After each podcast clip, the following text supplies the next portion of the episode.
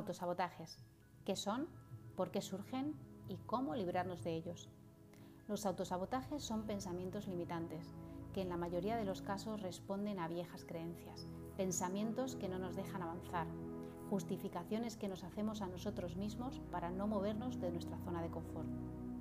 En muchos casos los identificaréis porque son en su mayoría generalidades, verdades que se dan por sentadas, frases grabadas a fuego en nuestro cerebro, como por ejemplo, todos los hombres son iguales, o todas las mujeres son iguales, o las personas que tienen dinero son egoístas. Estos son solo unos ejemplos, pero hay millones de ellas. También podréis identificar un autosabotaje cuando vuestro lenguaje interno comience con un es que ahora me resulta imposible cambiar esto, o es que mi hijo es demasiado bebé y no tengo tiempo, o es que no soy lo suficientemente bueno o buena en algo. Otras, en cambio, aseguran un futuro que siempre es negativo. Seguro que si cambio de empleo me, voy me va a ir peor. Seguro que si emprendo un negocio me voy a arruinar. Pero ¿por qué surgen estos autosabotajes? Nuestro cerebro tiene una parte consciente y otra subconsciente. Benjamin Libet, un famoso neurólogo estadounidense, demostró hace ya muchos años que la parte subconsciente de tu cerebro está mucho más consciente que la parte consciente. Parece un chiste, pero no es así.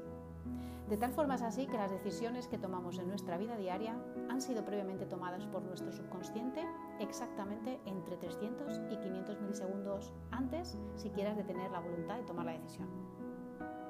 El experimento de Libet consistía en tomar a un número de personas que mientras estaban conectados a sensores de actividad cerebral, sostenían en una mano un botón el cual debían apretar cuando ellos quisieran y debían fijarse en el lugar en el que las manillas del reloj que tenían frente a ellos se quedaban quietas al pulsar dicho botón.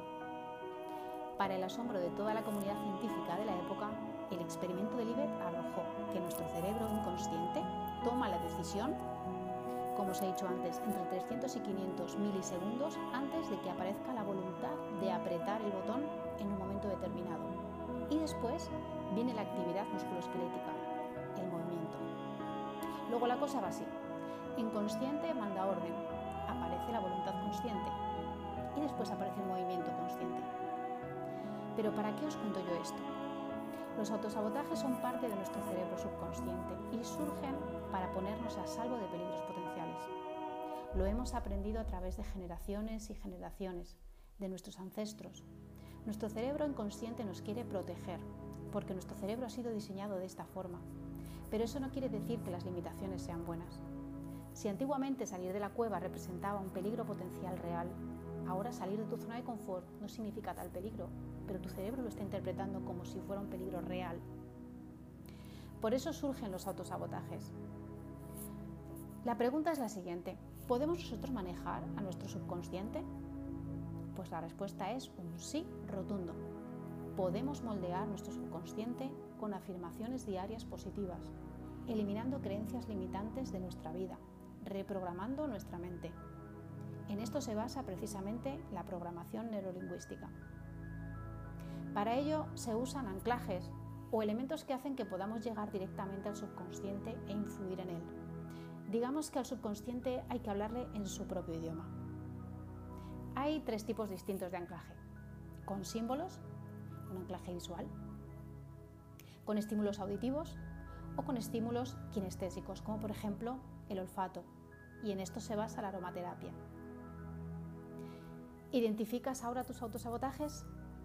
Si deseas obtener más información sobre cómo deshacerte de estos autosabotajes que te limitan, que te impiden ser feliz y libre, tan solo tienes que contactar conmigo a través de mi web www.lauraballester.com o a través de mis redes sociales en Instagram o Facebook.